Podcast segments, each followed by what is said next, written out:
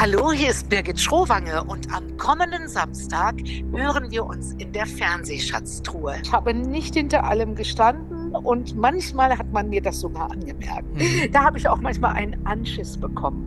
Jetzt moderier das mal gefällig so, dass man dir nicht das anmerkt, dass du da nicht dahinter stehst. Das gehört nun mal eben dazu. Von Hintertupfingen bis Winsenlohe. Jeder hört die Fernsehschatztruhe.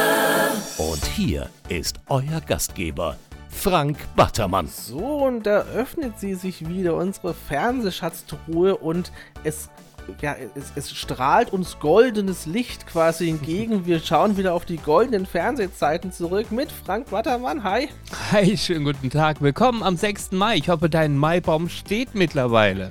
Nein, wir haben, also wir haben das im Ort natürlich, ja, aber ich bin auch keiner, der so erste Mai-Touren macht. Ja, das ah, okay. Ist, äh, so mit dem Bollerwagen einfach, oder, da oder so. Ja, da bin ich zu. Nee, das ist Vatertag. Ah, das ist Vatertag. Faul genau. einfach. Aber ma, dafür, was war denn nochmal 1. Mai? Da, da, sitzt man gesellig rum und säuft sich ein, oder? Und muss den Maibaum bewachen vor allem irgendwie, man, ne? Dass er nicht ja, geklaut man, wird. Man grillt hauptsächlich. Ah, okay. Hast du schon angegrillt diese Saison? Ich grill ununterbrochen. Ich grille nie nicht. Ah, okay. Okay. Angrillen ist für mich quasi jedes Wochenende. Sehr gut. Aber kommen wir zum Thema. Und du hast, heute bist du wieder dran. Ja. Und äh, heute hast du eine Frau, da, da freue ich mich sehr drüber, denn ähm, sie ist eigentlich für mich die menschgewordene Fernsehansagerin. also für mich hat es als Kind quasi nie eine andere gegeben. Und alle, die drumrum waren, äh, im ZDF oder auch aber bei anderen Sendern, also in der ARD, es gab ja auch bei RTL seit 1 noch, das waren alles nur maximal Vertretungen und Kopien oh. von ihr. Ja, doch mhm. wirklich. Für, für mich war sie quasi das Gesicht, ne, weil sie ja gerade in den 80er Jahren da sehr aktiv war. Und ähm, ja, sag doch mal, wer es ist und warum vor allem du, äh, wie du auf sie gekommen bist. Genau, wir sprechen, ich spreche jetzt gleich mit Birgit Schrubange, die wartet auch schon in der Leitung, deswegen müssen wir uns ein bisschen ranhalten, denn die Zeit ist kostbar. Ja, äh, sie hat natürlich viel mehr gemacht als Ansagen. Äh, sie war schon in den 70ern übrigens beim WDR Schulfernsehen, hat sie ihre ersten Ansagen gemacht, hat dann ihre eigenen Sendungen sogar auch schon im ZDF gehabt in den 80er Jahren. Ähm, dann ging es zu den Privaten, zu, zu äh, RTL. Vorher hat sie noch äh, die, äh, die, die, die Schlagerparade moderiert in den dritten Programmen unter der das Leitung von Dieter Thomas Heck. Ja, sie war der Nachfolger von Jürgen Drews. Äh, und Was? Auch ja, das wusste ich nicht. ja, genau. Äh, und dann ist sie aber zur RTL, hat extra gemacht, live, äh, dumm gelaufen, die Pannenshow mit Hans Meiser und so weiter und so fort. Also es gibt viel zu besprechen in über äh, äh, ja, fast 40 Jahren äh, TV-Geschäft und Birgit Schrobange. Und da begrüße ich Sie recht herzlich in der Fernsehschatztruhe. Herzlich willkommen, Birgit Schrobange. Dankeschön, ich freue mich auch. danke, danke. Dankeschön für die Zeit. Ich habe jetzt gerade äh, vor kurzem gelesen, ähm, ich darf ja nochmal äh, ja, nachträglich gratulieren natürlich zum Geburtstag. Und da habe ich in, einer, in einem Interview vor kurzem gelesen, vor ein paar Tagen, dass jetzt sozusagen äh, eine besondere Zeit beginnt, wo sie sich die Termine nehmen, die ihnen auch wirklich Spaß machen. Das heißt, ich darf mir das so ein bisschen anheften, äh, dass ich dazugehöre, oder? Auf jeden Fall. Also ich freue mich auf das Gespräch und ich sage immer, die Pflicht ist getan, jetzt nur noch die Kür. Ich habe das Privileg, dass ich mir wirklich die Dinge aussuchen kann, die mich erfüllen, die mir Spaß machen. Und da gehört dieses Gespräch auch dazu. Oh, das ist lieb. Vielen Dank. Ähm, wir fragen unsere Gäste ähm, am Anfang unseres Gesprächs immer sehr gerne danach, denn wir reden ja viel über altes Fernsehen, ähm, was denn Ihre eigenen persönlichen ersten Fernseherfahrungen als Zuschauerin waren. Was sind so Kindheitserinnerungen ans Fernsehen bei Ihnen? Also ich kann mich noch genau daran erinnern, ähm, als wir den einen Fernseher bekam, da war ich tatsächlich schon so ungefähr zwölf Jahre alt. Vorher bin ich immer zu meiner Freundin gegangen und es hat mich einfach diese, diese bewegten Bilder haben mich sehr fasziniert. Und vor allen Dingen damals diese schön geschminkten, frisierten Fernsehansagerinnen, ja. die habe ich fasziniert verfolgt. Damals eine Sonja Korowski, eine Claudia Doreen, eine Elfie von Kalkreuth, eine Medi Riel und wie sie alle hießen. Und da äh, kam ganz früh schon in mir der Wunsch auf, sowas möchte ich auch machen. Und ich habe es ja dann auch gemacht. Ja, klasse. Also ich kenne das, kenn das von mir selber auch, dass ich so als sechs, sieben, achtjähriger auch schon dachte, ich, ich würde irgendwann gerne zum Radio gehen, habe so meine eigenen Tonbänder besprochen für die Oma und für die Mama und so. Das heißt, das war bei Ihnen auch ganz früh da. Ähm, Gab es denn noch so, so einen anderen Kindheitsberufswunsch oder war wirklich dieses Ziel ganz essentiell? Also dieses Ziel war schon sehr stark vorhanden. Es hat mich einfach auch fasziniert. Also nicht nur die Fernsehansagen, sondern ich habe äh, immer fasziniert mit meinem Kassettenrekorder ja. äh, davor gesessen, wenn die Hitparade kam oder wenn ähm, Lichtausspot an Ilja Richter auf Sendung war. Ich fand es ganz toll und habe mir selber dann auch so einen, einen Fernseher gebastelt aus Pappe, habe meinen Kopf da durchgesteckt und habe dann die so nachgeahmt. Ne? Okay. Ähm, und das war eigentlich der, der Berufswunsch, den ich immer so hatte. Ähm, aber ich, ich bin vom Dorf und ich wusste gar nicht, wie kann ich das denn realisieren. Und dann habe ich erstmal eine ganz normale Ausbildung gemacht zur Rechtsanwalts- und Notargehilfin, wo mhm. meine Eltern so quasi drauf bestanden haben und habe mich dann danach einfach beim Fernsehen beworben an den damaligen äh, Personalchef.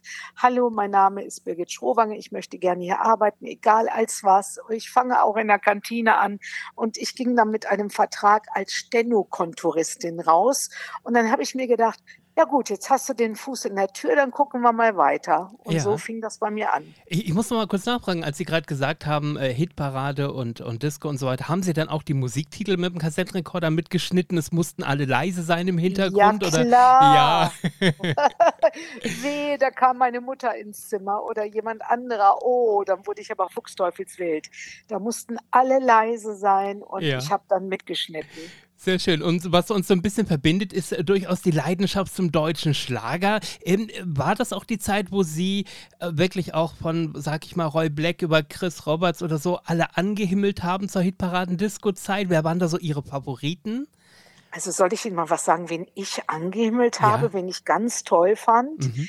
Ähm, das war äh, Juliane Werding. Ja. Okay. Mit dem, ähm, was hat die nochmal gesungen? Äh, am Tag, als Conny, Conny Kramer starb. Oder oh, wenn du denkst, dann denkst toll. du nur. Genau. Dann denkst du nur, du denkst, du denkst, da, da, da, da. Genau. Oder ne, am Tag, als Conny Kramer starb, das habe ich rauf und runter gehört. Ja. Also die fand ich ganz toll, muss ich sagen. Ich fand natürlich auch einen Jürgen Drews toll mhm. und alle anderen, äh, die habe ich schon aus der Ferne ein bisschen angehimmelt. Ja. Und ich hab, durfte die dann später alle kennenlernen, weil ich dann auch mal beim Dieter, beim Thomas, beim Heck, ja. die deutsche Schlagerparade Stimmt. moderiert ja, habe. Ja, genau. Da, und das hat mir so einen Spaß gemacht. Und da habe ich sie natürlich alle kennengelernt. Und das hat mich dann wieder an die Zeiten erinnert, als ich so als ganz junges Mädchen mit dem Kassettenrekorder zu Hause bei uns im Wohnzimmer vor dem Fernseher saß. Ja, jetzt springen wir nochmal zurück. Wir sind Ende der 70er Jahre, Sie beim Westdeutschen Rundfunk, äh, dann irgendwann als Redaktionsassistentin. Wie, wie ging der Weg dann weiter? Ja, ich habe dann an Castings mitgemacht. Mhm. Also ich habe ich habe die so lange genötigt und bin denen so lange auf die Nerven gegangen, bis sie dann gesagt haben, jetzt gebt ihr endlich mal eine Chance und lasst sie am Casting teilnehmen. Und so fing das an. Ich habe äh, meine Karriere gestartet als Fernsehansagerin äh, zunächst beim Schulfernsehprogramm, also ja. morgens früh, habe ich dann das Schulfernsehprogramm angesagt. Unser schönes Sauerland war die allererste Ansage. Und ich komme aus dem Sauerland. Das mhm. war irgendwie ein gutes Omen oder English for Juniors und, und so diese Dinge. Also wirklich Schulfernsehen. Habe dann nebenbei noch als Redaktionsassistentin gearbeitet und dann wurde ich da eigentlich immer erfolgreicher, kam dann auch, ähm, habe mich dann beim ZDF beworben, kam dann auch schnell ins Abendprogramm und dann habe ich irgendwann meine Festanstellung aufgegeben. Und dann war ich sogar eine Zeit lang mal wieder beim WDR. Beim WDR habe ich ja meine, meine Laufbahn gestartet mhm. und habe die aktuelle Stunde moderiert. Mhm. Ähm, ich habe im Laufe meiner vielen Jahrzehnte vor der Kamera viele schöne Formate moderieren dürfen. Dafür bin ich sehr dankbar. Haben Sie damals, als Sie das Schulfernsehen angesagt haben, ähm, hat man da auch schon die Texte selber geschrieben, gehe ich von aus, oder? Dann, Ja, wir mussten unsere Texte ja. selber schreiben. Das war auch beim Casting. Da wurden wir richtig ähm, gequält, sag Mhm. ich mal. Und äh, da, dann hatten wir später bei ZDF ihr Programm. Ähm, da hatte ich wie so eine Zehn-Minuten-Sendung, auch mit Gästen im Studio. Bei mir war Steffi Graf, Thomas Gottschalk, berühmte Schauspieler wie Armin Müller-Stahl und so. Das war natürlich immer sehr aufregend. Und wir haben dann so ein, ein, ja, die Werbung für das nachfolgende Programm gemacht.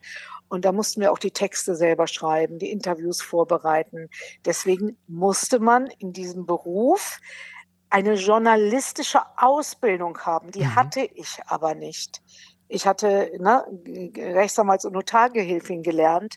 Und ich habe mich da, ich habe da so ein bisschen gemogelt bei meiner Biografie, so ein bisschen. ah, okay. Ich habe aber dann die Chance bekommen und ähm, habe das wohl ganz gut gemacht, sonst hätten sie mich ja nicht genommen und sonst wäre ich nicht so lange dabei geblieben. Ja, äh, musste man sich damals auch direkt noch bei Professor Stolte auch vorstellen oder ging das nicht so weit nach oben, wenn es um Posten der Ansagerin ging? Doch, okay. Das war damals was ganz Wichtiges, eine Ansagerin. Ja. Das kann man sich heute gar nicht vorstellen. Die hat quasi den ganzen Sender repräsentiert Mhm. und da hat man sehr viel Wert drauf gelegt und ich kann mich noch ganz genau an das erste Gespräch mit Professor Stolte erinnern. Der sagte zu mir, ah, Fräulein Schrowange, Sie sind aus Brilon. Sind Sie äh, Französin oder halb Französin? Ich sage, nein, ich bin aus Brilon, das liegt im Sauerland. Das weiß ich noch genau, das war sehr witzig. Aber den mochte ich sehr gerne, den Professor Stolte, und der war auch nahbar und Ja. ähm, das war eine sehr schöne Zeit. Auch, rück, auch rückblickend, wenn ich äh, so als, als ähm, Heranwachsender mir das ZDF-Programm angeguckt habe, war Professor Stolte auch immer in meinem Kosmos irgendwie immer da, saß auch gerne im Publikum bei irgendwelchen Showveranstaltungen und so weiter und genau, hatte zumindest äh, auch für mich als Zuschauer immer, immer was Nahbares oder immer was, ich, ich kümmere mich um dieses Programm. Äh, und Ja, und ich, ich hatte mal eine Zeit lang beim ZDF mit einem Sendeleiter, der mich nicht so gut behandelt hat. Da habe ich Erfahrungen mit Mobbing gemacht. Ja. Und ich habe damals tatsächlich dann auch einen Termin bei Professor Stolte bekommen und dann hat das alles aufgehört. okay. Und das ist ja auch nicht selbstverständlich, ne? Das Dass um stimmt. diese kleinen Dinge sich die Intendanten dann persönlich kümmern. Also ich habe ihn in sehr guter Erinnerung. Wie war das generell im Hause ZDF am Lerchenberg? Waren die Ansagerinnen generell im großen Team auch Personen, die, die anerkannt und geschätzt wurden? Oder hatten sie auch doch das Gefühl, naja, wir werden unter, aus in gewissen Abteilungen nur als die Ansagerinnen hingestellt und nicht, wir machen jetzt nichts Großes oder, oder irgendwie so? Nee, das war eigentlich gar nicht so. Das war eine Zeit, in der die Ansagerinnen sehr gehypt wurden. Also ich erinnere mich, ähm, ich war fast jeden Tag in der Bildzeitung oder Mhm. auf Titelfotos und das waren damals richtige Stars. Also ähm, wir haben zwar wenig Geld verdient und haben alle noch so unsere Nebenjobs auch haben müssen. Mhm. Ich habe dann noch nebenbei auf Messen gearbeitet. Ich habe beim Rundfunk gearbeitet. Äh, aber es war, wir, wir wurden schon ähm, äh, mit Respekt behandelt und gut behandelt. Das Mhm. war schon eine tolle Zeit. Wenn- Also zumindest so die, die ersten Jahre. Ja. Wenn ich mir jetzt vorstellen muss, wie schreibt man so eine Programmansage? Was hatten Sie für Informationen da? Wie haben Sie, wie sind Sie an so eine Ansage, das Schreiben einer Ansage rangegangen? Also ich bin so rangegangen, dass ich den Zuschauer wirklich neugierig mache auf einen Film, den ich zum Beispiel angesagt habe, dass man die Neugierde weckt, dass man das Gefühl hat, oh, das muss ich jetzt unbedingt sehen. Also so ein bisschen Teasing, so ein bisschen neugierig machen. Ähm, das hat man ganz schnell drauf. Also man bespricht sich dann mit dem Sendeleiter, Mhm. und der gibt einem dann die Informationen und dann setzt man sich hin, formuliert und dann kommt, die, kommt das in die Abnahme. Dann wird da noch mal ein bisschen drin rumgestrichen und dann äh, geht man damit auf Sendung. Konnte man Ihren Ansagen anmerken, wenn Sie eine Sendung ganz besonders privat auch gut gefunden haben? Ja, ich denke ja, klar, dann ist man vielleicht, obwohl ich glaube, dass ich immer sehr professionell war und auch die Dinge äh, mit Enthusiasmus verkauft habe, wo ich jetzt vielleicht nicht so ganz dahinter stand. Mhm. Aber wenn dann ein toller Film kam oder wenn zum Beispiel, ähm, ich habe ich hab immer gerne Wetten das angesagt. Ja. Natürlich wusste man, dann saßen äh, 50 Millionen vor dem Bildschirm. Das waren ja damals noch ganz andere Einschaltquoten. Es gab ja die privaten Sender noch nicht. Mhm. Und das war ja die Zeit, in der sich wirklich um Punkt Viertel nach acht die ganze Familie vor dem Fernseher versammelt hat. Ne? Und dann war ich natürlich auch immer sehr aufgeregt und habe das mit großem Enthusiasmus angesagt, weil ich das natürlich großartig finde, fand, dass man dann, ähm, ne, Wetten, das war immer eine ganz besondere Ehre, wenn man da eingeteilt wurde. Ja. Ich habe auch zum Beispiel dann äh, den Dieter Thomas Heck oft angesagt mit seiner Hitparade, die ich ja früher immer so gerne gesehen habe. Mhm. Und da erinnere ich mich auch immer sehr gerne dran, weil der Dieter Thomas Heck war jemand, der konnte einen so, so feiern und so, so hochleben lassen. Also wenn ich dann zum Beispiel gesagt habe, ähm, guten Abend, liebe Zuschauer und Zuschauerinnen. Jetzt äh, geht's äh, nach Berlin. Dort wartet schon Dieter Thomas Heck mit seiner 25. Ausgabe der Hitparade. Heute sind dabei die, die, die und die. Ich wünsche Ihnen jetzt gute Unterhaltung, so ungefähr. Und dann kam der Dieter Thomas Heck und hat dann gesagt, Danke, liebe Birgit. Und bub, bub, bub, bub, bub. Also das ist auch nicht selbstverständlich. Der hat einen immer so nett abgenommen und nochmal groß den Namen verkauft. Ja. Das war ein, ein toller Mensch, der Dieter Thomas Heck. Und früher und später wurde er dann auch mein Chef Ja, für sehr, eine gewisse Zeit. sehr schön. Sie haben gerade gesagt, Nervosität war durchaus vorhanden. Wie sind Sie damit umgegangen? Gerade wenn man sich natürlich im Hinterkopf vielleicht überlegt hat, oh, da schauen jetzt gerade 20 oder 30 Millionen zu. Wie, wie haben Sie das in den Griff bekommen, da wirklich auch nicht mal ein Blackout zu haben oder einen Aussetzer? Ja, also ich war natürlich in den ersten Jahren, ich war ja sehr jung, als ich anfing, Mhm. 23. Und ähm, wenn ich das Nachmittagsprogramm, man hat sich ja so langsam hochgearbeitet. Das war ja auch das Schöne. So langsam hat man sich hochgearbeitet, bis man dann vielleicht vergleichbar mit heute die 20.15 Uhr Tagesschau sprechen darf. Mhm. Und ähm, das allererste Mal wetten das, da war ich sehr aufgeregt, aber äh, nur ich merke das dann. Die Zuschauer haben das wahrscheinlich nicht gemerkt. Ich merke dann so, dass meine Stimme dann höher ist und ja, ich, ich versuche mich dann selber zu beruhigen. Und je mehr man dann etwas macht und je öfter man so etwas macht, desto mehr verschwindet natürlich auch die Aufregung. Mhm. Waren Sie bei den Ansagen allein im Studio oder war auch ein Kameramann noch da? Weil das war in der Regel ja eine, eine, eine feststehende Kamera. Oder äh, waren Sie alleine oder waren mehrere Personen mit im Studio bei den Ansagen? Das war noch die Zeit, wo mehrere Personen im Studio waren, also Kameramänner, lichtsetzende Kameramänner. Ich habe sogar einige dann später bei RTL wieder getroffen, was Ah. natürlich sehr, sehr schön war. Mhm. Heute ist es ja tatsächlich so, man ist ziemlich einsam im Studio, weil die Kameras alle ähm, per Knopfdruck gelenkt werden. Also damals Kabelträger, Kameramänner, ähm, äh, Aufnahmeleiter und das ganze Programm. Mhm. Können Sie sich an irgendeine besondere Panne erinnern bei einer Ansage, dass irgendwas total nicht, vielleicht auch technisch nicht geklappt hat oder eine Matz nicht gestartet ist oder irgendwas, irgendwas, was Ihnen da in Erinnerung geblieben ist? Ja, also das ist tatsächlich öfter passiert, wenn wir äh, ZDF, ihr Programm hieß das damals, Ja. diese zehn Minuten, wo wir das gesamte Programm des Abends vorgestellt haben und wo manchmal auch Gäste dabei waren. Das ist mir tatsächlich dann passiert, dass ich irgendwas anmoderiert habe und hier sehen Sie einen Ausschnitt von der, dem und dem, von der und der Dokumentation, die Sie heute um 22.15 Uhr erwartet. Und dann kam was ganz anderes oder es kam nichts.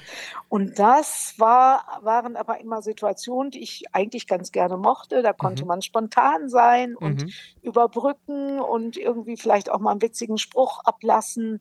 Und ähm, ja, das ist tatsächlich öfter passiert. Und einmal ist mir sogar was passiert. Da habe ich die Ansage und die Absage hintereinander vorgelesen. Okay. Ich habe gesagt, guten Abend, meine Damen und Herren, Sie sehen jetzt das und das und das und das und gleich hinterher, äh, das war das und das und das, meine Damen und Herren, und jetzt geht's weiter mit das und das. Und während ich das sage, fällt mir das auf. Da war ich so irgendwie mit den Gedanken woanders oder ich habe mich so sicher gefühlt, dass mir das gar nicht aufgefallen ist. Ja. Und ich, hab, ich kann mich auch erinnern, dass ich mal so leicht angeschickert im Studio saß Aha. Mit dem Gerhard Klaner, mit dem, dem Heute-Sprecher, ja. dem Heute-Sprecher, mit dem habe ich am Abend vorher ein bisschen gefeiert. Und Okay. dann saß ich mit ihm im Taxi und dann sage ich zu ihm, Gerhard, wo, wo, wo müssen wir dich hinbringen? Wo wohnst du? Ich wohne zu Hause. und jedenfalls irgendwie ist er dann nach Hause gekommen, ich auch. Wir, haben, wir waren ein bisschen angeschickert und am nächsten Morgen hatten wir beide Frühdienst. Und äh, ja, da habe ich so ein bisschen noch geleilt. Guten Morgen, liebe Zuschauerinnen und Zuschauer. Sehen Sie jetzt den katholischen Gottesdienst heute aus Mainz. Ja, das waren die 80er. Das Ja. ist tatsächlich, ähm, da gibt es viele lustige Begebenheiten äh, zu erzählen. Ja. Ähm, Woran ich, mich, woran ich mich noch gerne erinnern kann, ist zum Beispiel auch ab Mitte der 80er ging es ja los mit dem ZDF-Wunschfilm. Das war ja auch immer eine ganz besondere Zeit im Sommer. Waren Sie da auch hin und wieder eingeteilt? Für die, um, Ja, ja, den Ja. habe ich ganz oft angesagt. Ja. Ja, ja. Das habe ich ja auch immer gerne geguckt. Wir hatten ja dann unser kleines Kabäusken, da wo wir dann saßen. Mhm. Also das, äh, man muss sich das so vorstellen. Also wir hatten dann wirklich so eine kleine Kaschemme, da saßen wir da mit dem Fernseher drin. Und man musste sich natürlich auch immer wieder motivieren. Manchmal hatte man drei Stunden nichts zu tun. Also ne, drei Stunden lagen dann zwischen der nächsten Ansage. Und da muss man natürlich frisch und toll rüberkommen. Und man hat schon so, ja, so halb geschlafen, so ungefähr. Da musste man Mhm. sich immer wieder neu motivieren. Mhm. Genau, Die und äh, Dienste waren auch sehr lang, also von, von nachmittags 16 Uhr, manchmal Ja. bis Mitternacht oder 1 Uhr oder sogar 2 Uhr. Ja. hat man sich dann auch geärgert, wenn Elstner und Gottschalk wieder so überzogen hatten, dass man wusste, ich komme heute auch wieder nicht rechtzeitig raus hier, oder? Och, das kannte man ja schon. Ne? Okay. Also das, damit hat man ja schon äh, gerechnet. Es war ja die Ausnahme, wenn die mal pünktlich fertig geworden sind. Das Eigentlich stimmt, ist das, glaube ich, nie passiert. genau. Ähm, ich habe gerade genau über den Wunschfilm gesprochen. Da fällt mir natürlich auch Mr. Ted Manfred Denninger ein. Welche Erinnerungen haben Sie an den? Ah, so vage Erinnerungen. Der war doch immer, bei welcher Sendung war der immer noch dabei? Also beim Wunschfilm war er im Studio und hat dann immer auch äh, am äh, Computer ja, gesessen. Genau. Das fällt mir jetzt wieder ein. Ja, klar. Und in der Hitparade wurde er auch immer zugeschaltet. Äh, Immer. Genau. Ja, da, da war der ja ein kleiner Star auch. Ne? Der hat, Genau. glaube ich, den Auftritt auch genossen. Ja. Ja klar, und der Dieter Thomas Heck hat ihn ja auch immer sehr gut anmoderiert und ihm seinen Raum gelassen. Ja, ja, jetzt erinnere ich mich wieder. Genau. Haben Sie auch mal, ähm, ich weiß gar nicht, ob das noch zu Ihrer Zeit war, können Sie sich noch an das ZDF Glückstelefon erinnern? Ja, da Diese- saß ich da und da klingelte Genau. es und dann, hallo, wer ist denn da am Telefon? Ja, und blub, blub, blub. Und dann wurde irgend so ein, so ein, so ein Spiel gespielt. Genau. Und, Och, Sie haben leider nicht gewonnen. Vielleicht klappt es beim nächsten Mal. Ich wünsche Ihnen noch einen schönen Tag. Ja, das war schön. Das Genau, da, da konnte man auch ein bisschen zumindest auch spontan mal agieren ne? und musste nicht alles, alles ablesen. Absolut. sondern hatte mal so ein bisschen Möglichkeiten. Wie kam denn letztendlich der Wechsel zu RTL? Wann war denn der Tag X, wo man, wo Sie vielleicht auch für sich gesagt haben, meine Zukunft ist nicht mehr beim ZDF, weil vielleicht geht es hier einfach auch nicht weiter für mich?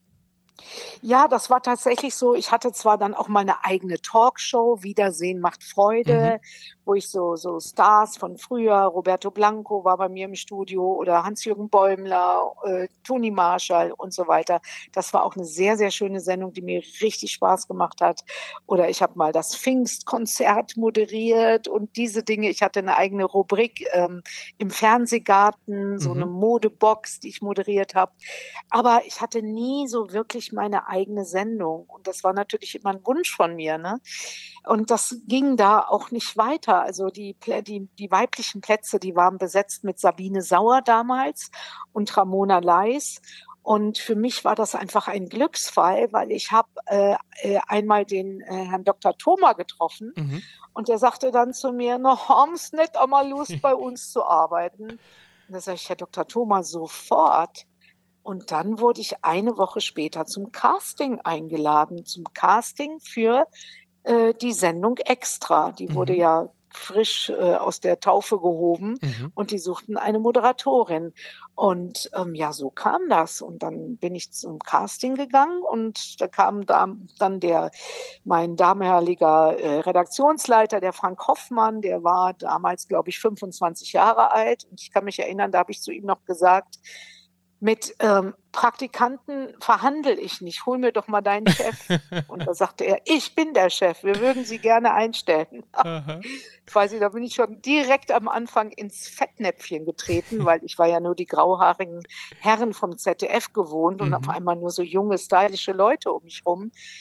Da hat mich auch jeder gewarnt und jeder hat gesagt, du kannst doch nicht das ZDF verlassen, um Gottes Willen. Privatfernsehen, Heier und Feier. Wie kannst du das machen? Das war mein größtes Glück. Ich bin, ich bin der Meinung, wenn man kein Risiko eingeht, geht man das größte Risiko ein. Ja. Und ich habe natürlich diese Chance beim Schopf ergriffen und niemals bereut. In, in diesem Podcast haben wir auch schon mit, mit einigen ähm, ähm, ehemaligen RTL-Urgesteinen gesprochen, von Hans Meiser und Uli Potowski und Björn Heckenschimpf und auch mit Dr. Thomas schon. Und alle haben mir gesagt, das war einfach damals ein ganz besonderes Gefühl in den 90ern, äh, in den 80ern, aber bei Ihnen in Ihrem Fall auch in den 90ern, bei RTL ein Familiengefühl. Können Sie mir das ein bisschen beschreiben? Was war der Unterschied äh, zwischen ZDF und RTL? Ja, also beim ZDF als Ansagerin, da war ich natürlich so gesetzt und sehr seriös. Guten Abend, meine sehr verehrten Damen und Herren. Äh, Das war auch so eine bestimmte Sprache und das hat mich fasziniert beim Privatfernsehen. Auch die Nachrichten wurden da anders moderiert. Da Mhm. kam Persönlichkeit rein und das fand ich immer sehr faszinierend. Und ähm, das stimmt, die 90er, die ich erlebt habe, waren eine tolle Zeit.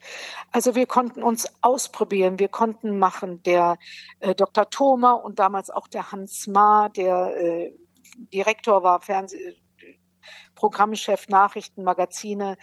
Die haben immer, wenn wir Ideen hatten, ja, mochts, mochts, und das Geld war da und wir Mhm. konnten nach Amerika reisen und einen Serienkiller interviewen im äh, Hochsicherheitstrakt und diese Dinge. Also wir konnten einfach ähm, aus dem Vollen schöpfen. Ich hatte damals eine Sendung, die hieß Live, die Lust zu leben. Mhm. Ähm, ich war, ich habe durch diese Sendung die ganze Welt gesehen. Ich habe im Eishotel in Lappland übernachtet, ähm, habe bei den Scheichs in Dubai äh, Rennen mitgemacht äh, und ich weiß nicht was alles. War in der Wüste, in, äh, mehrmals im Jahr in New York oder Miami und ähm, ich habe irre Sachen mitgemacht, habe ähm, tolle Leute kennengelernt, durfte alle Sportarten ausprobieren, inklusive einem Astronautentraining in Moskau. Da habe ich ein Parabeltraining mitgemacht. Also wenn ich so in Erinnerungen schwelge, da reicht, da reicht diese Zeit gar nicht aus. Da Mhm. könnte ich stundenlang erzählen. Mhm. Es war eine ganz besondere Zeit und die Türen von unseren Chefs standen immer offen. Man konnte hingehen, man konnte seine Themen anbringen.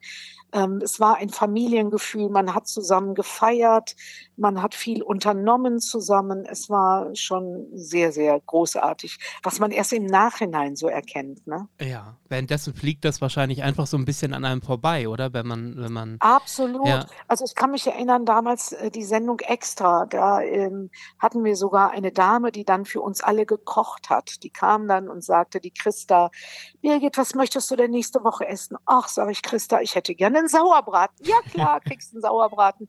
Und dann wurde vor der Sendung gegessen und nach der Sendung saß man zusammen und trank was und redete noch zwei, drei Stündchen. Es war schon, war schon toll. Das gibt es heute gar nicht mehr. Heute ist doch alles sehr viel ein, unpersönlicher, Mhm. würde ich mal sagen. Mhm. Äh, dieses, dieses Zusammenhaltsgefühl, das äh, wird, glaube ich, heute ein bisschen vermisst. Wenn wir uns gerade auch die Sendung extra ein bisschen anschauen, das war ja durchaus auch so von, äh, ich, ich sag mal, es gab, gab, glaube ich, kein Test, der nicht getestet wurde bei Ihnen. Ja. Ja. Oder, oder es, es war natürlich auch manchmal ein bisschen, ein bisschen provokant von der Thematik und es, man hat ein bisschen Aufsehen erregen wollen. Gab es auch Themen, wo Sie auch am Ende gesagt haben, oh, da müssen wir mal aufpassen oder nee, das machen wir jetzt mal nicht? Oder äh, haben Sie hinter allem gestanden in all den Jahren? Nee, das kann ich nicht so sagen. Ich habe nicht hinter allem gestanden und manchmal hat man mir das sogar angemerkt. Mhm, mhm. Da habe ich auch manchmal einen Anschiss bekommen. Jetzt moderier das mal gefällig so, dass man dir nicht das anmerkt, dass du da nicht dahinter stehst. Das gehört nun mal eben dazu. Das waren damals in den 90er die leidigen Sexthemen. Ah, da okay. wurde Mhm. Sexcells und wir hatten immer am Schluss von Extra irgendwie so ein kleines Schmuddelthema. Und manchmal war es auch arg schlimm, wenn wir dann wieder im Swingerclub oder so gedreht haben. da habe ich immer in der Konferenz gesagt, Leute, muss das denn sein? Ich habe da meine Probleme mit. Bitte, bitte, wir können noch was anderes senden. Nein, nein, das musste sein. Und ja klar, das gehört dann dazu. Ne? Da muss man Mhm. auch ein bisschen eine gute Miene zum bösen Spiel machen. Das war halt das Schmankerl zum Schluss. Meistens war es auch ganz okay, aber manchmal wurde halt ein bisschen übers Ziel hinausgeschossen. Und dann habe ich ein bisschen die Augen verdreht bei der Abnahme, sodass die Zuschauer gesehen haben, oh, die findet das auch nicht gut. Okay. Aber ich konnte ansonsten ähm, hinter allen Themen stehen. Mhm. Wir haben gut gearbeitet und ähm, ich habe da mit einigen, mit dem Burkhard Kress, der diese aufsehenden, erregenden Tests gemacht hat. Ja. Ähm, das war natürlich großartig. Mit dem habe ich dann später auch zusammengearbeitet. Wir haben auch so eine Rubrik innerhalb von Extra gehabt und ähm, ist ein toller äh, Journalist und der hat sich Sachen getraut. Also kann man nur sagen, Hut ab. Und auch äh, Janke von Wilmsdorf war bei Ihnen schon zu Gast. Ne? Ja, der genau. Jenker, den kenne ich noch von ganz früher. Ich hatte mal eine Sendung äh, live total verrückt und da Mhm. haben wir Lei- Leute reingelegt und da war der Jenke ähm, ein Schauspieler, der mit Ah. mir äh, Leute auch teilweise reingelegt hat oder wir haben so Rollenspiele gemacht und äh, dann ist er irgendwann bei Extra angefangen. Der Jenke ist ja eigentlich von Haus aus äh, Schauspieler Mhm. aber er ist auch ein großartiger Journalist und ein toller Typ. Und das ist auch das Schöne gewesen, dass aus Extra dann so eigenständige Formate hervorgingen. Und das freut mich für den Jenke ganz besonders. Er hat ja auch eine tolle Karriere gemacht und jetzt ist er bei ProSieben erfolgreich. Ist ein toller Typ. Und da Verfolgen bin ich auch stolz, dass er aus Extra hervorgegangen ist. ja. Ähm, verfolgen Sie zum Beispiel Jenke auch in seinen Formaten noch und, und, und haben Sie diese, diese, diese Botox-Geschichte zum Beispiel gesehen, beziehungsweise die. Natürlich. und haben ich Sie habe ihn dann gleich angerufen. Ich sage, Jenke, du Schlingel, auf Kosten des Senders lässt du dich General überholen. Okay. Doch, doch. Ich habe den auch oft im Studio gehabt und das Ja, hat man uns genau. auch immer angemerkt, dass wir äh, einen guten Draht hatten. Wir, Stimmt. wir haben Mhm. uns immer gefrotzelt, das war immer sehr nett. Ja, ich finde, wer macht denn sowas? Wer traut sich denn sowas? Also Ja. der geht ja bis an seine Grenzen. Ne? Ja. Jetzt mal im Ernst, ich würde mich doch nie, der hat sich ja Liften und Botox und was weiß ich. Aber jetzt sieht er wieder richtig gut aus. Am Anfang fand ich too much. Ja, Das stimmt. stimmt. verfliegt ja dann auch alles wieder. Man muss ja Mhm. immer nachlegen, wenn man diese Dinge macht. Und ähm, ich Hut ab. Ich habe, aber zu, im, im Spaß habe ich dann zu ihm gesagt: Mensch, Jenke, du hast einen Traumjob. Du kannst saufen auf Kosten des Senders, dich operieren lassen auf Kosten des Senders, Genau. Drogen nehmen, auf ja. Kosten des Senders. Ja. Genau. An, an jedem 1. Januar äh, in vielen, vielen Jahren war das besondere Highlight natürlich live dumm gelaufen mit dem Kollegen Hans Meiser. Was hat diese Sendung besonders für Sie gemacht? Ach, das war immer schön, einmal im Jahr den Hans zu treffen. Der hat dann immer die gleichen Witze wieder erzählt, aber da war man auch dran gewöhnt. Das war einfach nett mit dem Hans. Wir haben uns auch immer gefrotzelt und wir waren immer in sehr schönen Locations, zum Beispiel in einem Hotel im Siegerland. Ähm, alles voller Schnee und, und äh, Winterlandschaft. Und dann haben wir lecker äh, gegessen und schön moderiert und es hat einfach richtig Laune gemacht. Das war eine schöne Sendung, die habe ich sehr, sehr gerne gemacht. Die habe ich ja dann später auch mit dem, ach, wie heißt denn unser Lockenköpfchen? Ähm, unser Comedian, wie heißt denn Äh, er? Atze Schröder. Ach ja, Ja. Also diese Sendung habe ich dann mit Atze Schröder Genau, moderiert, hat ja. mir auch viel Spaß gemacht. Und mit natürlich mit dem Dicky, mit Dirk Bach. Ne? Ja. Das war natürlich sehr, sehr traurig, als er dann gestorben ist. Und ähm, Ich, Ja. ich, ich muss mal kurz fragen, nachdem äh, Dr. Thoma dann ja weg war, den, den Sender in leitender Position verlassen hatte, hatte man so ein bisschen das Gefühl, hatte mir dann auch Hans Meiser erzählt, äh, dass einfach dieses richtige, dieser richtige Zusammenhalt, dieses Familiengefühl RTL schon auch ein wenig nachgelassen hatte, wenn er mir erzählt, dass es einfach irgendwann im März, April äh, einen Anruf von irgendeinem Praktikanten gab, der sagte übrigens, äh, Herr Meiser, äh, live dumm gelaufen geht jetzt für Sie erstmal nicht weiter und wir haben auch keine neuen Projekte äh, nach über einem Jahrzehnt für Sie. Ähm, ich weiß nicht, ob Sie sich damals äh, ausgetauscht haben, Hans und Sie. Ähm, äh, macht man sich denn auch für die eigene Karriere so ein bisschen Sorgen, ob man irgendwann auch einfach so entsorgt wird oder sind das keine Gedanken gewesen? Doch, daran macht man sich natürlich Gedanken und das fand ich wirklich nicht nett. Und natürlich habe ich den Hans angerufen und habe ihm gesagt, dass mir das unendlich leid tut und dass ich das auch überhaupt nicht verstehe. Und das habe ich auch nicht verstanden. Und das ist natürlich keine schöne Art. Ne? Das äh, macht man nicht. Das ist nicht anständig, sag ich mal. Und natürlich macht man sich seine Gedanken darüber. Und das war für mich immer sehr, sehr wichtig, dass ich selber den Zeitpunkt bestimme, wann ich gehe. Mhm. Und das habe ich Gott sei Dank geschafft. Und darüber bin ich sehr froh. Ich habe ja dann das 25-jährige Jubiläum von extra äh, genutzt, um für mich dann die Reißleine zu ziehen und zu sagen, so, das war's.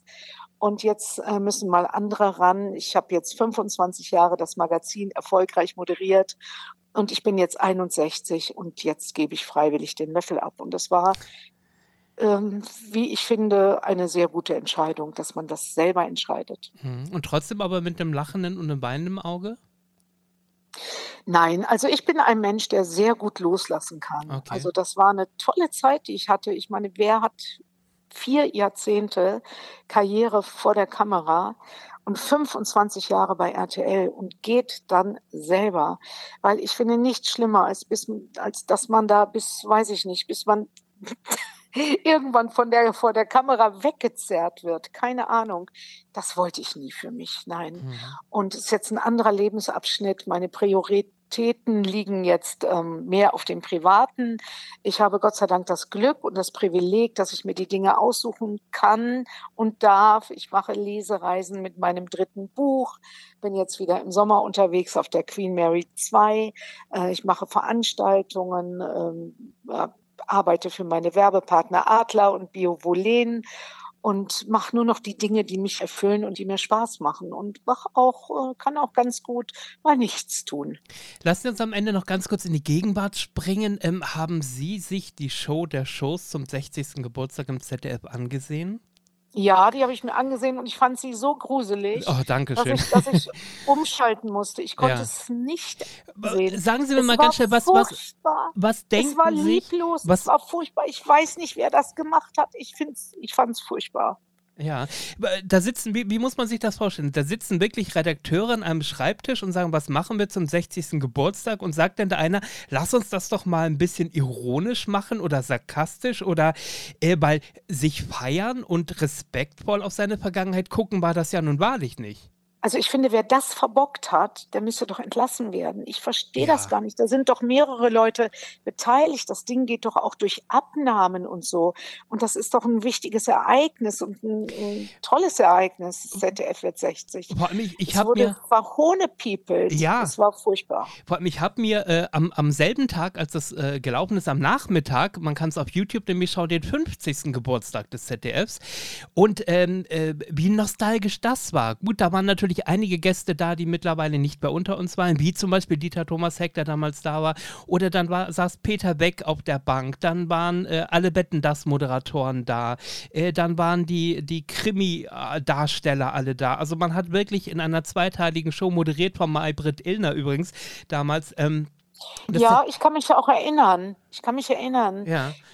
Also ich, ich kann es nicht verstehen, wie man, wie man äh, da zum Beispiel Christoph Maria Herbst hinsetzt und Wetten das machen lässt und es am Ende nichts anderes ist, als sich drüber lustig zu machen. Und das aber noch nicht mal richtig stilvoll, sondern wo man eigentlich verschämt wegguckt und sagt, das ist doch nicht euer Ernst, dass ihr da jetzt Furchtbar. Jessica Schwarz ein, zwei oder drei moderieren lässt, die zwei Minuten erstmal rumquiekt und gar nicht weiß, was sie sagen soll. Oder auch eine Annette Frier, die ich toll finde als Comedian und Schauspielerin, Ja. die aber für Dalli Dalli sowas von ungeeignet war. Äh, ähm, Oder ein Joachim Lambi, den Ja. ich ganz toll finde bei Let's Dance, wo er hingehört gehört, das habe ich gar nicht verstanden. ja. Überhaupt nicht. Und dann sagt, sagt Johannes Beckern am Anfang, wir haben heute alles ähm, äh, Menschen, Moderatoren äh, äh, genommen, die sonst nicht moderieren. Äh, Mike Krüger hat die Hitparade gemacht, der hat in den 80ern viel moderiert. Also wie hat man sich da informiert? Viel gegen Willi und Punkt, Punkt, Punkt und was Mike Krüger alles moderiert hat damals. Äh, oder aber auch äh, bei Joachim Lambi übrigens im großen Preis, äh, da habe ich auch gedacht, gibt es da keine Abnahme? Da ist die Quiz, gibt es eine Quizfrage über die Drombuschs. Und das lief ja irgendwie von, äh, keine Ahnung, 84 bis Mitte der 90er, über zehn Jahre. Und dann hieß es in der Quizfrage, die Drombusch, die ja von 84 bis 85 liefen. Wo ich, Das mir einfach, wo ich mir einfach sage, sitzt da keiner in der Regie, der irgendwie sagt, ähm, stopp, müssen wir nochmal machen oder zur Not auch, ähm, wir, wir, wir reichen da die Info nochmal nach, der verbessert sich äh, am Ende der Runde nochmal oder was auch immer. Äh, das zum Thema lieblos. Also, äh, Aber richtig lieblos. ja, Also ich konnte es ehrlich gesagt nicht mehr gucken. ja, ich habe umgeschaltet. Ja, ging Ja. mir genauso. Also, und vor allem Markus Schächter, der aktuelle Intendant, saß ja auch im Publikum. Ich hätte gerne mal äh, in seinen Kopf hineingeschaut, in seine Gedanken, Ja. ob ihm das auch unang unangenehm gewesen ist. Mit Sicherheit. Der wird das natürlich nach außen hin nicht sagen, aber mit Sicherheit. Das kann ich mir, kann ich mir nicht anders vorstellen. Äh, wie kam ganz kurz der, der, der Wechsel nochmal zu Sat 1? Gab es dann ein Treffen mit Daniel Rosemann, der gesagt hat, Frau Schrobanger, ich habe da hier was in der Schublade, das würde ich gern mit Ihnen machen? Oder wie kam es dazu? Ja, ja, der äh, Daniel Rosemann, der rief mich dann irgendwann an und sie würden mir gerne was präsentieren. Und dann sind die äh, nach Mallorca gekommen. Und das fand ich auch sehr gut, die Formate, die er mir präsentiert hat, besonders das mit den starken Frauen. Mhm. Und da habe ich das Abenteuer nochmal gewagt, habe mich nochmal reingeschmissen, weil es einfach auch was ganz anderes war und weil mich die Aufgabe so gereizt hat, also starke Frauen zu treffen und die zu porträtieren. Leider ist es ähm, kein Erfolg gewesen, was mir persönlich sehr leid tut. Noch nicht mal so für mich, sondern für diese Frauen, denen wir ein Podest gegeben haben. Aber es, es war auch eine, eine doofe Zeit, also der Ukraine-Krieg, Corona und ich weiß nicht was alles. Es war einfach, es waren so viele unglückliche Umstände und ja, sollte nicht sein. Macht man, äh, also macht das am nächsten Morgen was mit Ihnen? Schauen Sie sich die Quoten an und sind Sie dann enttäuscht? Oder sagen Sie, ich habe trotzdem mein Bestes gegeben, das Format ist trotzdem toll, der Rest ist mir, ist mir einfach nicht wichtig? Also natürlich macht einen das traurig, natürlich erhofft man sich da mehr und klar gucke ich auf die Quoten, aber ich gebe immer mein Bestes und da steckt man dann nicht drin. Und ich bin, vielleicht wäre dieses Format irgendwo im dritten Programm, wäre es besser gelaufen. Vielleicht Mhm. Sind die Zuschauer nicht die richtigen für dieses Format gewesen. Man weiß es nicht. Mhm. Wir sind ja seit einiger Zeit mitten im Retro-Trend. Viele Sachen kommen zurück. Äh, Das ZDF hat zweimal zu Weihnachten Dalli Dalli wieder aufgelegt. Geh aufs Ganze ist wieder da. Der Preis ist heiß, die 100.000 Mark Show. Ulla Kock am Brink ist wieder zurück im Fernsehen. Ähm, äh, wie sehen Sie diese Retro-Welle? Vermissen Sie auch einige Sendungen? Sind Sie froh, dass sowas wiederkommt? Oder sagen Sie, das hat mit der Verklärung zu tun und einfach, dass man sich alte Zeiten zurückwünscht und die kann man eigentlich gar nicht mehr in die heutige Zeit projizieren? Also da habe ich noch gar nicht so drüber nachgedacht, aber vielleicht ist das so eine gewisse Sehnsucht. Ich selber, ich, ich schaue das ehrlich gesagt nicht. Also okay. ich lebe schon in der Gegenwart und Vergangenheit ist Vergangenheit. Und ähm, ja, wenn ich da mal, was, was gibt's denn, also die, äh, mit Ulla Kock am Ring? Genau, die 100.000 Und Mark Show ist wieder da, genau. Äh, Der Preis Aber ist die heiß. habe ich, das, Ja, der Preis ist, das sind aber auch so Formate, die habe ich jetzt nicht unbedingt geguckt. ja, okay. Aber wenn es gut ankommt, wenn die Zuschauer das lieben, warum nicht? Ich freue mich jedenfalls, dass äh, für eine Ulla Kock am Brink, die ich auch sehr mag, dass die so einen Erfolg hat wieder. Das finde ich schön. Ähm, die ist ja nun auch lange Jahre gebeutelt worden, damals mit, mit dem sogenannten Skandal. Mhm. Und ich, ich freue mich für sie, dass sie äh, wieder erfolgreich im Fernsehen ist und wünsche ihr, dass sie noch ganz viele Jahre da, äh, da sein kann. Mhm. Und ich glaube, es macht ihr auch Riesenspaß. Definitiv, ja. Ich war in einer Aufzeichnung dabei und das ist äh, wirklich äh, wie zurückgebeamt, 30 Jahre zurück in die 90er, allerdings mit der, mit der Erfahrung von heute. Und das hat sie uns auch erzählt äh, im Podcast, dass ihr das. Äh, ähm, die Nervosität von damals, die ist heute nicht mehr da bei ihr und sie hat ja den, kann aus dem Erfahrungsschatz von damals, äh, kann sie schöpfen und ist heute ähm, viel entspannter und kann das viel mehr genießen als in den 90ern, ja.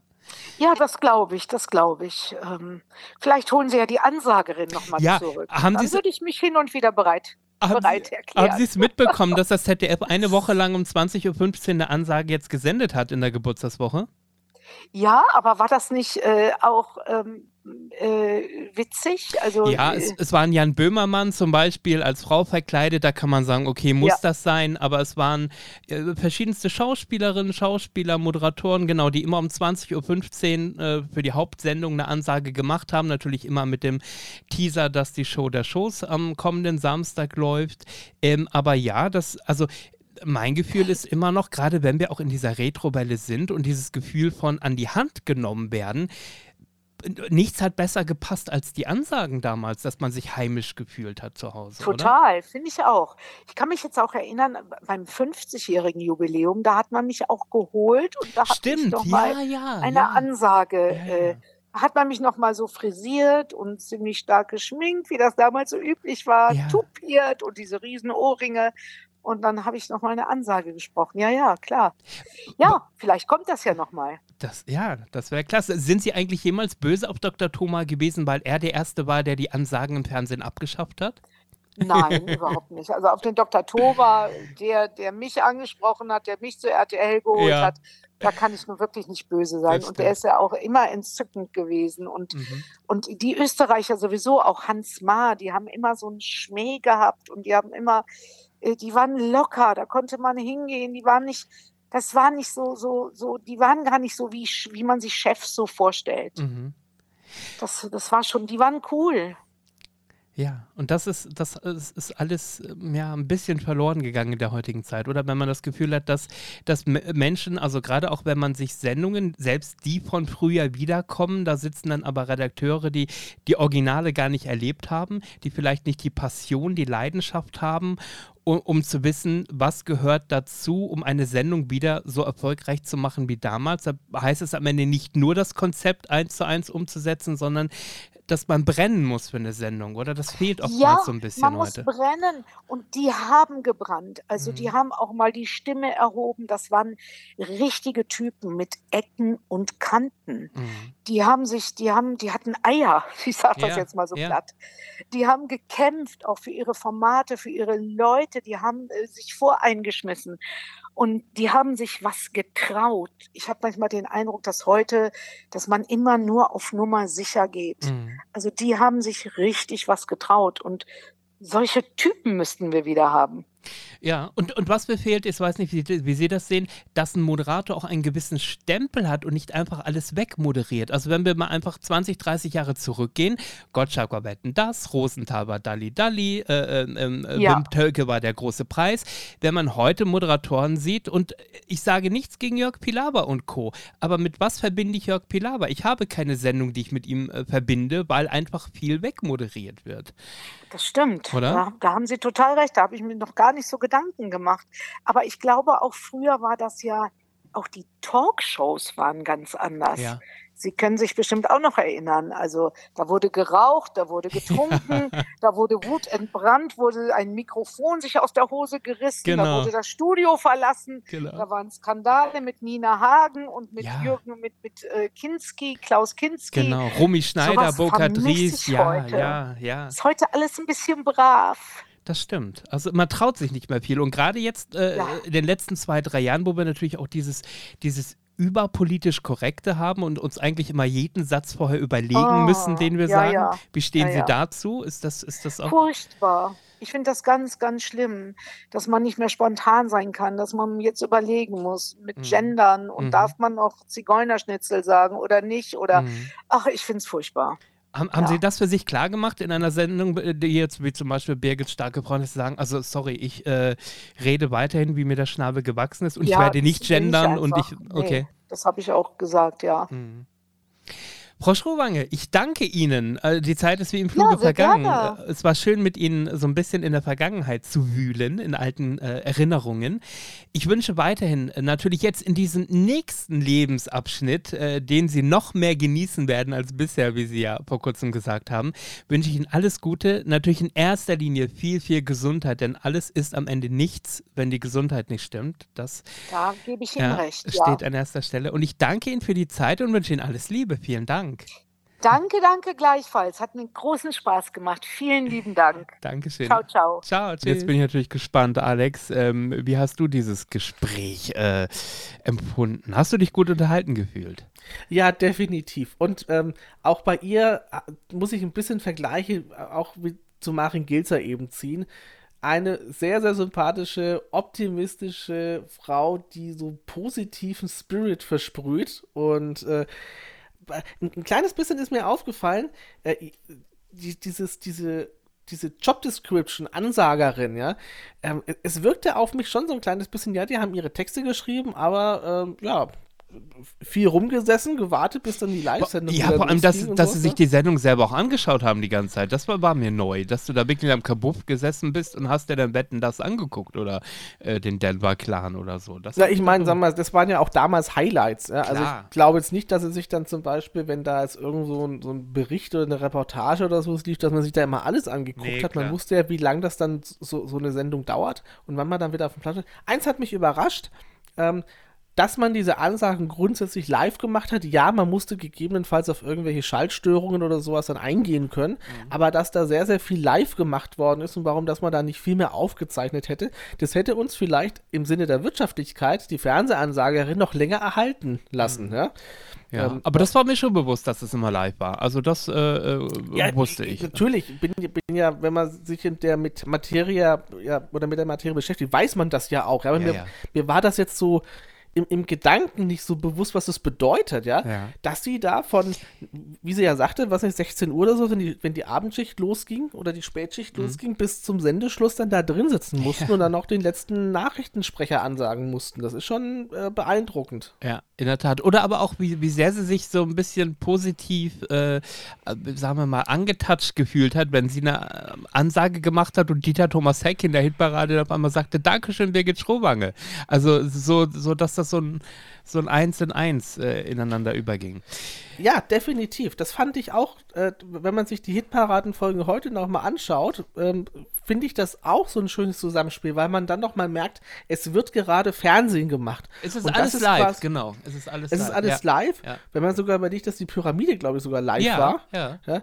Ähm, und äh, das ist, das ist einfach äh, Fernsehen machen und das ist aufgrund eben der Wirtschaftlichkeit, dieses, dieses Feeling ist mittlerweile abhanden gekommen. Ja, Fernsehen zu machen gemeinsam, ja. Konntest du denn eigentlich nachvollziehen, dass sie dann irgendwann gesagt hat, als Dr. Thoma kam und gesagt hat, hier, äh, hast du nicht Lust zu uns zu kommen, dass sie relativ schnell Ja gesagt hat, weil sie im Hinterkopf hatte, ähm, Ansagen werde ich nicht ewig machen können. Außerdem verdiene ich da jetzt auch nicht so viel, um wirklich auch gut davon leben zu können. Man muss ja schon neben, sie hat ja die Schlagerparade dann noch moderiert, also hat andere Jobs äh, äh auch bei der ARD dann äh, äh, oder im dritten Programm ja dann gemacht, ähm, dass dieses Angebot von, von RTL so lukrativ war, dass sie eigentlich nicht lange nachgedacht hat und gesagt hat, das mache ich definitiv.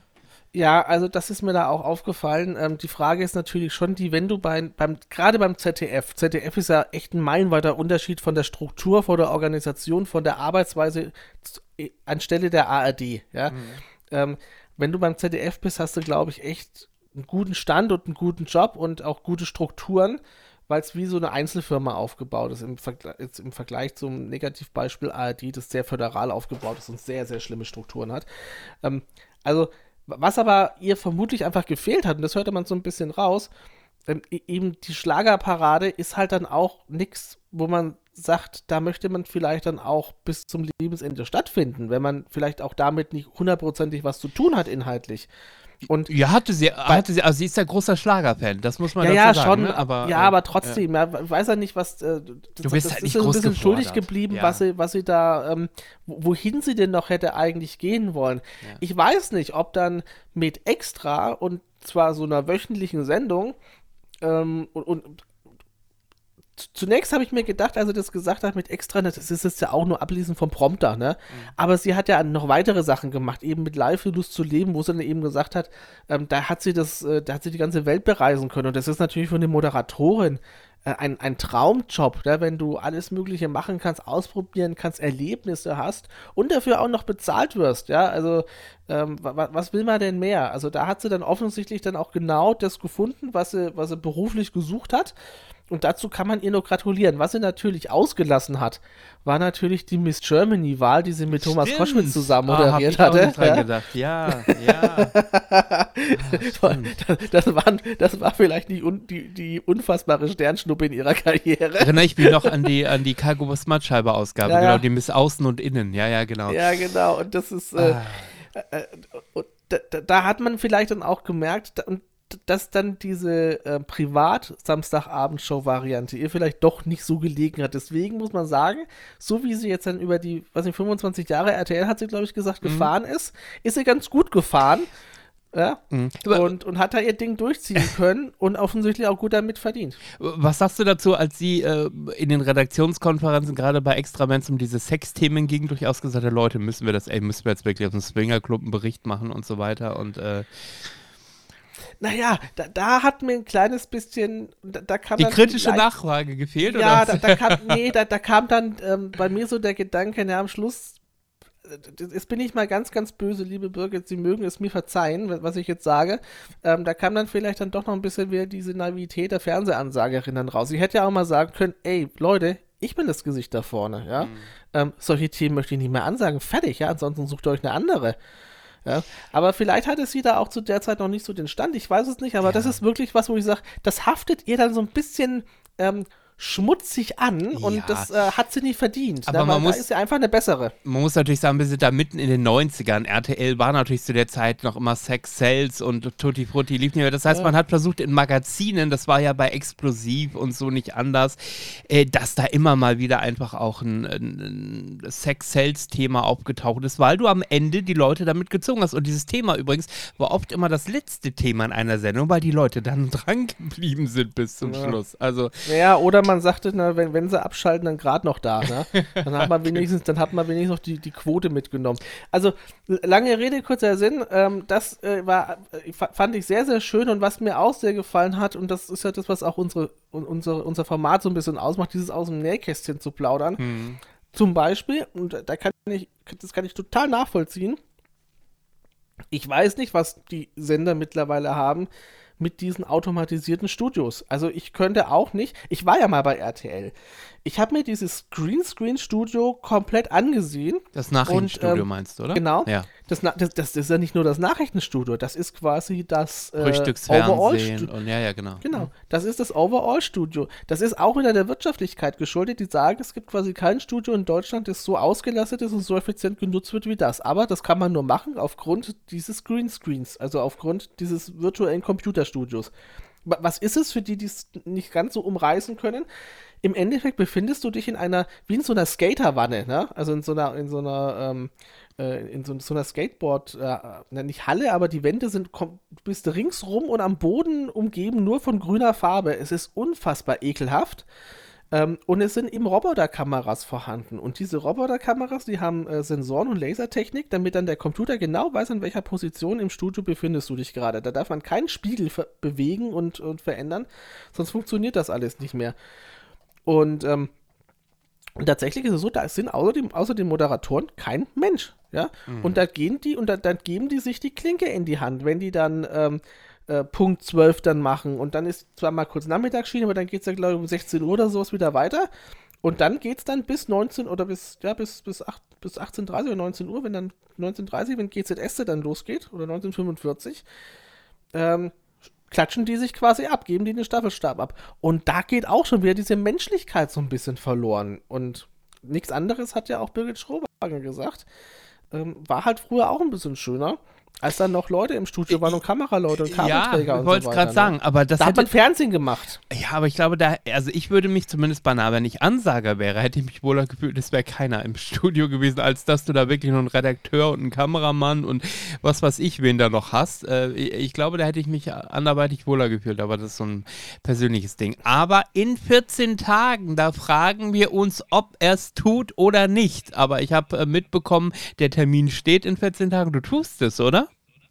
Ja, selbstverständlich. Äh, und, und er tut das die ganze knappe Stunde dann hoffentlich lang. Klaus-Peter Grapp Nächste Woche, in 14 Tagen genauer gesagt, in der Fernsehschatztruhe bei mir dann im Gespräch. Da freuen wir uns doch sehr drauf. Genau, und auch da ist ganz schön der Spagat, ähnlich wie bei Maren Gilzer. Er hat nicht nur Shows moderiert, äh, sondern er war auch als Schauspieler tätig. Oder ist es auch immer noch auf den Theaterbühnen ja zum Beispiel. Hauptsächlich sogar. Genau, aber äh, sogar in einer Sitcom der 90er Jahre bei RTL. Aber dazu mehr in 14 Tagen. Dann äh, hören wir uns wieder an der Fernsehschatzruhe. Habt eine gute Zeit, genießt den goldenen Mai und bis bald. So, genug gequatscht für heute.